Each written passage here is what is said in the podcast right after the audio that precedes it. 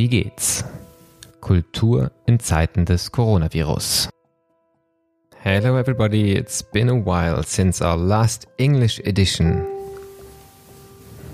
Hello everybody, it's been a while since our last English edition of Wie geht's, a podcast of conversations with people working in the arts, cultural policy, and the creative sector, reflecting on how the coronavirus crisis affects the cultural sphere. Here we are back again with another international episode of this podcast. My name is Martin Zierold. I'm the director of the Institute for Arts and Media Management at the University of Music and Performing Arts in Hamburg, Germany, which is producing this podcast. Today, I will be talking to Sue Kay, a dear colleague of mine with many talents and vast expertise in arts management and cultural leadership. As Sue is working as a freelance educator, trainer, and researcher internationally, we will reflect on the situation of freelancers in our field. But our main focus is the more general question what the current conjuncture means for the cultural sphere, cultural management, and specifically leadership. We will talk about how cultural management training is already changing and should be changing, how we can best support cultural managers, and quite importantly, how suddenly we become to realize that we find expertise in areas and people who quite often are on the fringes of our Western perspectives. The title of this podcast, Wie geht's, has a double meaning. It translates simply as How are you? We want to know how people in the arts are doing during these extraordinary and challenging times. Yet, Wie geht's also means how does it work? On this podcast, we hope to share fresh ideas, learnings, stories, how we rethink our practices and our role for societies as we try to come to grips with this crisis. My guest today, Sue Kay, has over 30 years of experience in arts management and cultural administration within performing arts organizations, funding bodies, development agencies, and higher education. She's worked as a producer, programmer, venue manager, planner, project coordinator, senior lecturer for cultural management, and now operates as a freelance consultant, educator, and trainer. Her most recent substantive post as Executive Director of Culture Southwest in the UK enabled her to focus on regional cultural development, capacity building, and high level advocacy and facilitation. She has a particular interest in cross sectoral working, organizational development, and curriculum design and delivery in the cultural management field. Sue Kay has an MA in Arts Management from City University in London and a PhD in Leadership Studies, focusing on the day to day activities of managers in small scale theatre organizations. While she is now resident in France, she works mainly in Central and Eastern Europe, the Southern Mediterranean region, and Nordic Baltic countries. So I'm online with Sue Kay via Skype. And there's a lot of um, topics that we're going to be able to talk about the situation of freelancers in Britain, um, questions of cultural leadership, questions of how adult learning and development can work in these circumstances. But the first question in this podcast is always very general and very brief. In German, I would ask, wie geht's? In English, it's actually, how are you? Yes, and I suppose if I was doing the if I was doing the the usual British thing, I would just say fine and then expect us to move on to something else. So I won't do that this time. Uh, I am. Uh, there is a kind of a residual level of anxiety which I feel all the time. That's partly because we're in a situation of real uncertainty. Uh, also because I don't I don't live in the UK. I live in France. So I'm at a significant geographical distance from my family and and a lot of my friends. I mean that does apply to friends here, but um, so I'm I'm aware of I'm aware of that distance, and I think that to some degree that that kind of feeds the residual anxiety that I'm feeling. Uh, I am trying to get to grips with the fact that I am not busy all of the time and and how to how to be with that which is a very unusual experience and uh, I have found myself doing things like scheduling my day. So there's a bit of me that is still. It's it, it's not pretending I'm still working all the time, but it is scheduling my day so that I have a mix of activities. So, for example, my kitchen cupboards have never been cleaner. Uh, I have cleaned the oven um, which was a major, major exercise. Uh, I'm cooking more. I'm uh, reading more, and I'm slowing down. And so I can spend longer on particular things because I don't have the same kinds of imperative as, as I'm used to having. And at the same time, I'm feeling more tired which is really weird to kind of be doing things more slowly and then feeling really very tired, which is probably far more associated with the anxiety, I think, about everything that's that's going on. And I'm spending a lot of time thinking. A lot of time thinking about what's happening and what the implications of all of this are going to be. And I'm spending lots of time reading about all of that. Maybe thinking is also making as part of the tired uh, tiredness. Yes, yes, yes. Yeah, because, because thinking is exhausting yeah, in a way. Yeah, that's right. Yeah. That's right. Before we turn to um, the, the topics you're thinking about, um, you mentioned you're living in France, and um, we hear about France and Germany, obviously, and the situation there being quite um, quite difficult, also in terms of, of public health and quite strict regulations um, on free movement and and all of these things, maybe even more so than than in Germany right now. So, just as a brief uh, uh, impression, how does public life feel right like uh, like right now in the, the area where you are? Well, I, am in the, the Corrèze region, which is quite rural.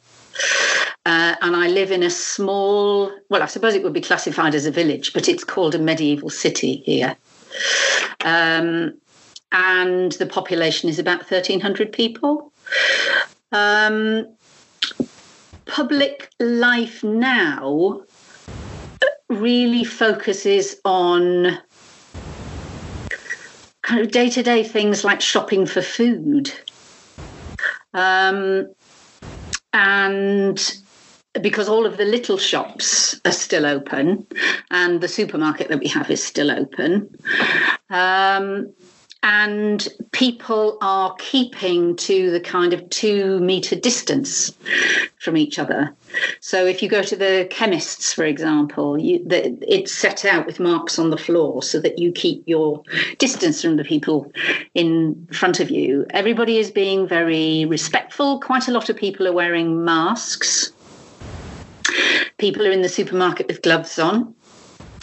Um, and it's quite calm. But that's because I think partly because that there aren't that many of us here, so we're never really in a situation of being crowded. Um, and public life is also curtailed because um, we have to have a thing that's called an attestation to leave the house.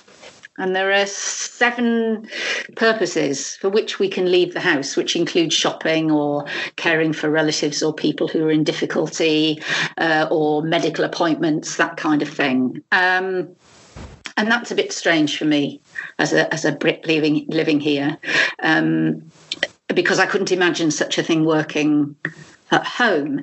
But I've kind of got used to it. We all just do it automatically now, where we take our attestation out with us. Because if you go out without one and you get stopped by the police, then you can be fined. So there's a lot of a lot of self policing going on in the absence of a police force. I mean, we have a couple of policemen here, but really not more than that. Um, so public life is curtailed. I would say we can't do the lots of lots of things that are kind of bread and butter activities here, like eating and drinking out, because that's a big part of the the culture here, and we can't do that. But we can still walk. We can still go out walking, which is good. Yeah, and it's going to be an interesting question how the self-policing will maybe continue or or stop um, after the the official uh, regulations uh, have ended. Um, yeah. But but maybe before we go into uh, deeper into that, um, let's look at the, the, the cultural sector and um, life in the in the cultural sector. You're living in a rural area, but you're very connected and you work internationally in the UK, but also in in various parts of Europe, um, Northern Africa. Um, so what are you hearing from your peers, from your networks? How is the situation live, uh, particularly for the freelancers around? Um, uh, it's it's a, must be a very difficult situation. So, what are the communities you're working with right now? Or you're hearing from, and how are they doing?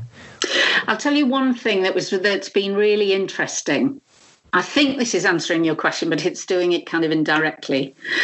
Um, shortly after we went into lockdown in France, um, I was speaking to a colleague, a friend and a colleague who was based in Bethlehem in Palestine. And she was uh, she was being very ironic with me. And what she said was, now you in the West, you will understand what lockdown feels like you may be struggling because you've been doing this for a couple of weeks. You try doing this for several years. You know, and for once, we have got knowledge which you need, which is how you how you um, how you live with this and it's obviously it's not not solely in areas like Palestine, but but elsewhere. Um, and the other really interesting um, thing is that um, for freelancers, it, you do you do a lot of preparatory work normally on your own or you might do that with one other person if you're you're working with them. And and I was reading some things um, the other day um, by um, disabled practitioners so one was a musician, another one another one is a theatre producer. And what they were saying was very interesting as well, which is we know about isolation. Um, and maybe this is a set of circumstances where, the, again, the tables are turned. We have expertise in doing this because we live it.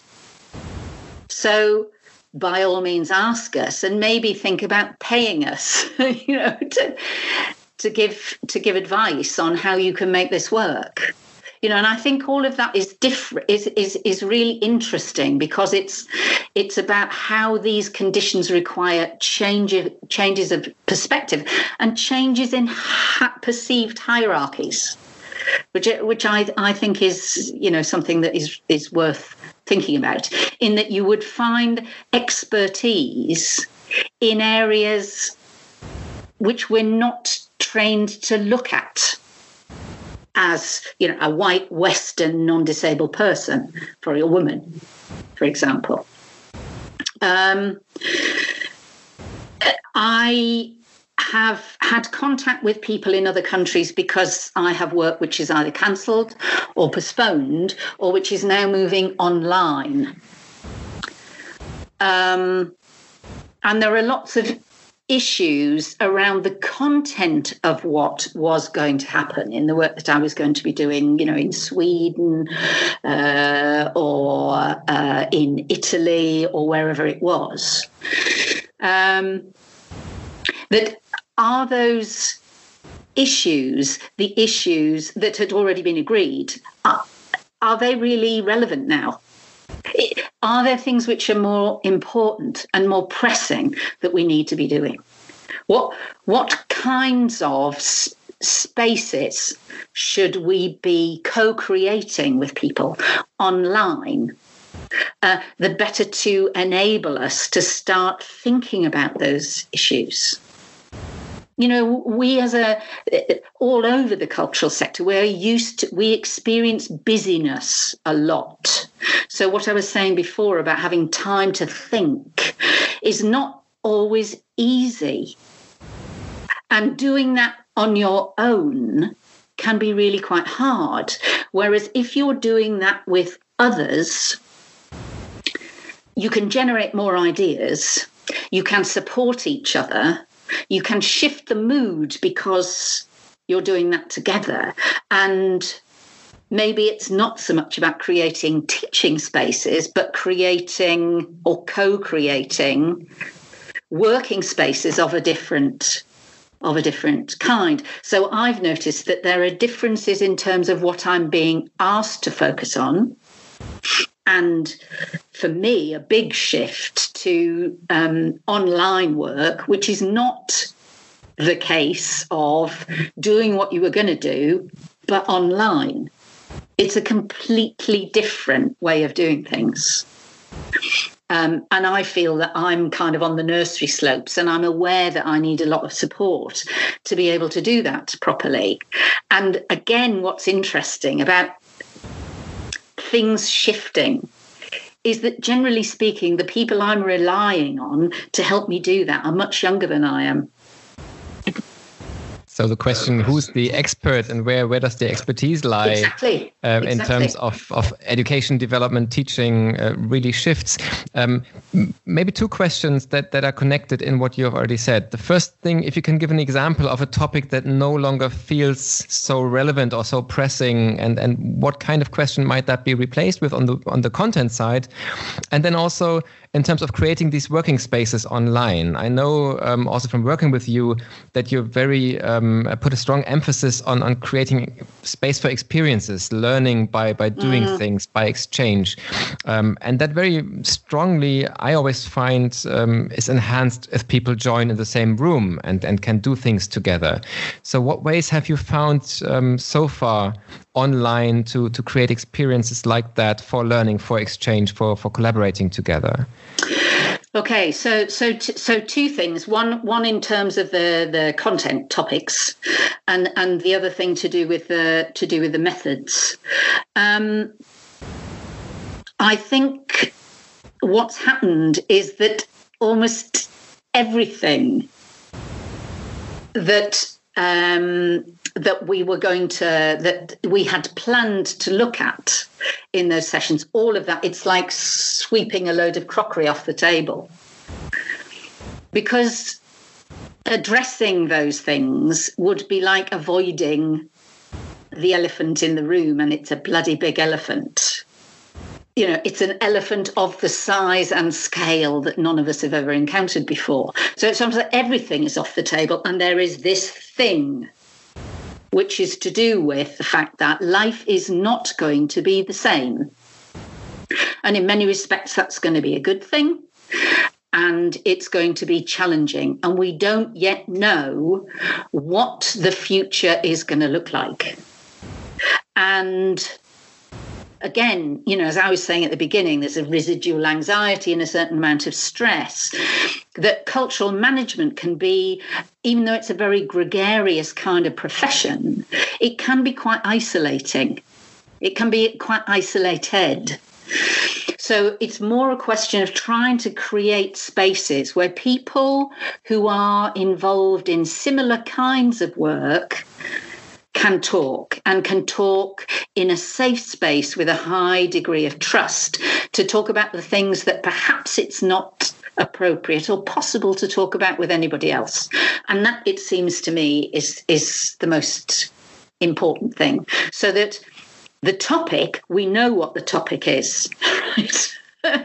So you know and and and that it seems to me is, is is one of the most supportive things that we can do. As far as the the, the methods are concerned you're absolutely right that basing things on experiential learning is i don't know how that translates or if it does or whether we need to redefine what we mean by experiential learning. You know because there's things that people can do offline and then there are other things that we're expecting people to do online. And it's probably some kind of blend. And it may be that the proportions in that blend are going to be different.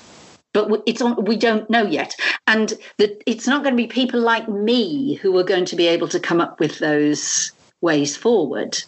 It's going to be people um, in the generation after me or the two generations after me who are going to be able to do that. And I think it's a very good thing because at some point, people who've been round the block a few times, and I would put myself in that category, need to get out of the way. You know, there comes a point where what you may have accumulated through your study, through your professional experience, whatever, can start to become a brake on people. And, and I do think that this is going to become an issue. You know, at what point should you get out of the way and not occupy the space that really needs to be occupied by people who are younger, who are savvy in completely different areas. You know, I think there's going to be a lot of us who are going to be asking that sort of question which is a very interesting thing also like as, in terms of self-reflection at the same time as part of a, a generation not maybe two but one generation's younger yeah. Um, I'd also, I mean, that, that there has been a tendency to to um, devaluate um, the the the, um, the experience of of professionals with a lot of experience in the past, particularly men. I mean, the old white man who always is mansplaining things um, is is uh, rightly so in many ways uh, uh, um, uh, a figure for, for criticism. At the yeah. same time, there is something that, that people can learn. So there there also might be the question: uh, what gets lost um, if it's completely out of the way? Um, that kind of experience, because we, I think there's also a tendency at this point to be very ahistoric in our way of dealing with the current yeah. situation and losing yeah. out of sight that what might feel completely novel isn't that novel if you look at other um, uh, areas like you mentioned Palestine or, or people um, who have, like are used to isolation for, for other reasons but also in terms of like having a longer lifespan and a longer outlook on, on things so yeah. so there might be a, a, reason to get out of the way but there might also be the question what gets lost if if that voices aren't heard at all anymore well I think there's an issue about the the medium through which that voice is exercised. And I think probably what I'm implying is there needs to be a degree of humility, which isn't always present. Um, and I think that would help. Approaching yeah. this with a degree of humility would be enormously helpful. But I, I, think that you're right. There is an issue there in that what do you do with all the the not necessarily older, but people who've got a different body of experience. What do you do with them? And in the cultural management ex- uh, uh, field, what tends to happen is that they just fall off. they just stop, right? Which can be quite challenging for the people who've dropped off. um, but there is a lot of uh, there's a lot of stuff that might be potentially useful and cultural management is also a field i would suggest that one cultural management colleague described to me as corporate amnesia in that there's a there's a lot of experience in the field in the field, which gets lost when those cultural managers drop off. They stop what they're doing. So I'm not just talking about academics and trainers and people, but cultural managers themselves, people in the cultural field. And it would be really interesting to think of ways in which all of that that expertise, all of that stuff which is very if you're talking about practitioners is in their heads. It's not written down.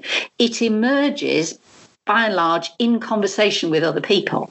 Now if there's a way of catch, capturing that then i think that would be really useful. It's at that level i think it's most important is to get out all of that practice based mm-hmm. knowledge and expertise and those approaches which it seems to me as cultural management has developed as a as an as a field of academic study we're in danger of losing that. We're in danger of there being a kind of fissure between the sorts of things that we've been focusing on in order to build the academic credibility of this area and what people are doing on the ground.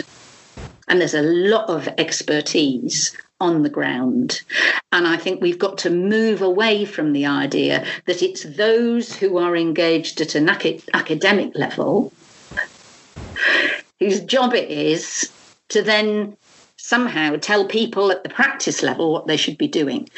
If there's no dialogue, there's no point it seems to me. And dialogue is, is, is something which relies on you being of a you know comparable level with with someone else.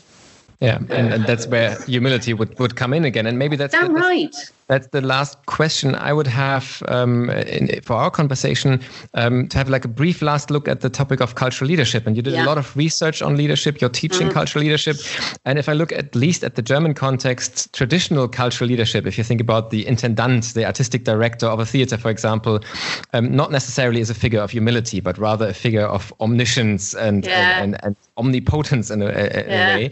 Um, and it seems to me, if I look, for example, what's happening right now, there's a a loss of power from these positions because people move to their home offices and they can't be controlled as as as, uh, as they could before. And what's happening is there's this huge dynamic now of new initiatives, people doing organizations doing things online that they didn't dare to do before in the digital sphere.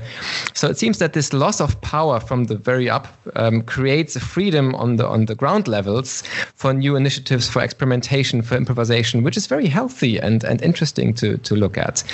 Um, and so my question question is, how do you see cultural develop uh, cultural leadership develop right now? Do you do you share this impression that traditional yeah. forms of leadership are questioned more, and do you think this will stick, or where do you see this going? Yeah, you see, the last bit of your question is really interesting because there is always the possibility that things will go back in certain respects because we're talking about power, if we're talking about leadership. Uh, people don't let go of that uh, too easily. Um, however, if you look at the ways in which uh, the pandemic is being handled, that shows very clearly the downside of the single male leader and the idea that leadership is somehow the sum total of all of the things that they do or they believe or that they exhibit by way of qualities. Um, if that is called into question, I mean, not those individuals, but that whole area is called into question because it's very dominant, that idea that you you know if there's a if there's a crisis the real problem you have to look to one person. And in actual fact that's the opposite of what we should be doing. Because if you if you've got a wicked problem as Keith Grint says if you've got a wicked problem it's something which is immune to the habitual ways of thinking about and doing things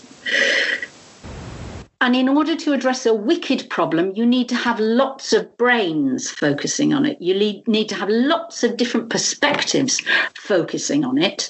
Because the chances are, if you do that, you, you stand a better chance of coming up with a wise solution or a, you'll make sense of it in a, in a way which is more uh, meaningful, which is more viable.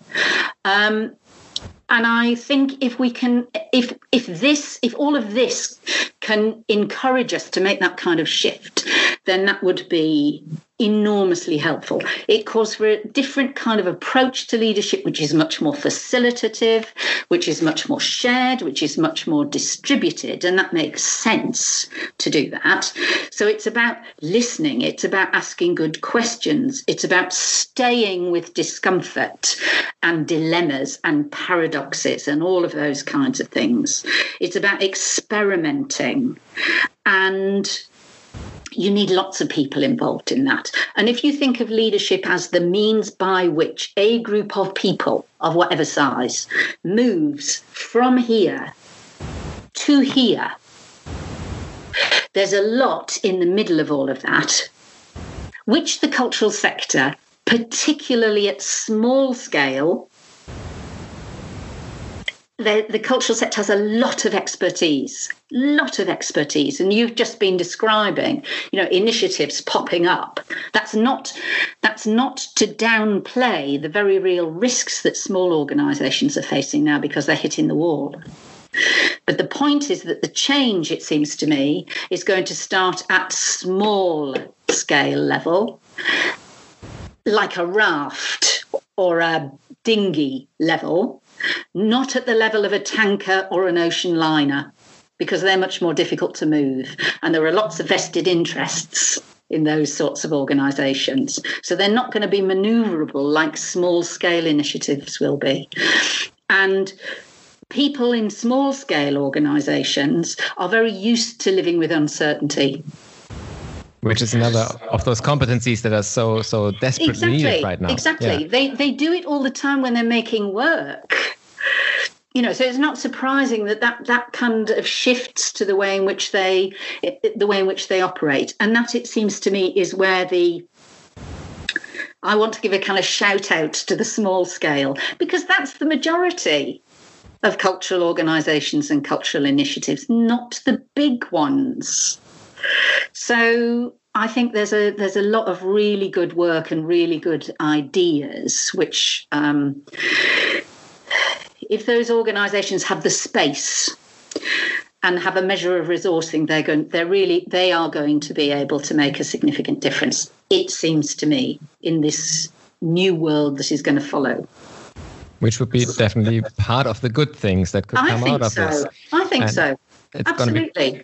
You see, it's not the case that small organisations very often. It it's not just that that very often they're at the cutting edge of new work.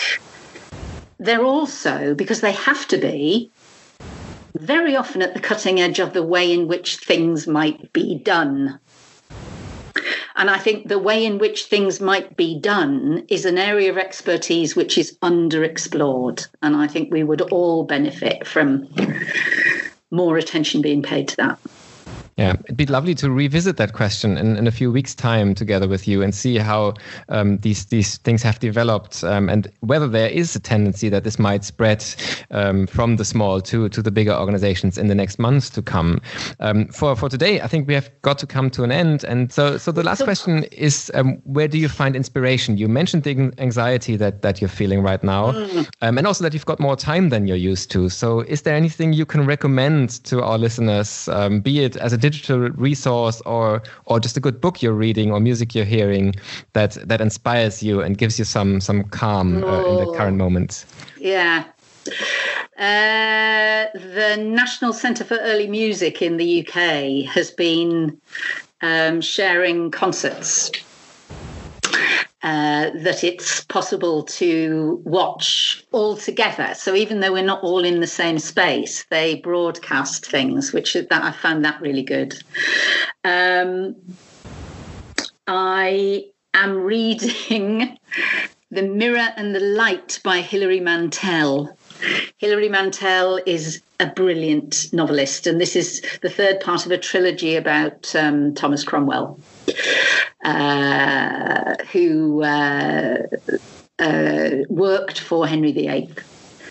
And I need that because it takes me away rather than necessarily focusing me on things which and it's 700 pages so it's, it's taking me a while to get through it um, the other thing is that i am uh, I have a subscription to a magazine called The New Statesman. It and it's been going for a long time, which is why it has a, such an antiquated title. Um, and that is something which is available uh, online. And in terms of thinking about global issues, and we are experiencing a global pandemic um, I'm finding that really, really useful as a as a source of ideas, as things that I can then think about when I'm on my daily walk, which is another source of inspiration. In that I'm very lucky I'm not cooped up in a small flat with with lots of small children. Um, I don't live in a city. I live in the countryside, which means that I can go walking. And there is something about the speed at which you walk and the speed at which you think. And there has been research around that. So when I start to get snarled up or confused, that's the time to go for a walk and approach things at a different kind of space.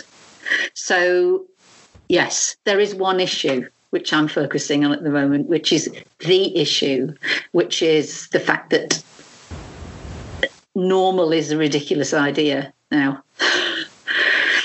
um, and I would like to, alongside everybody else in the sector, I would like to be part of the thinking and the doing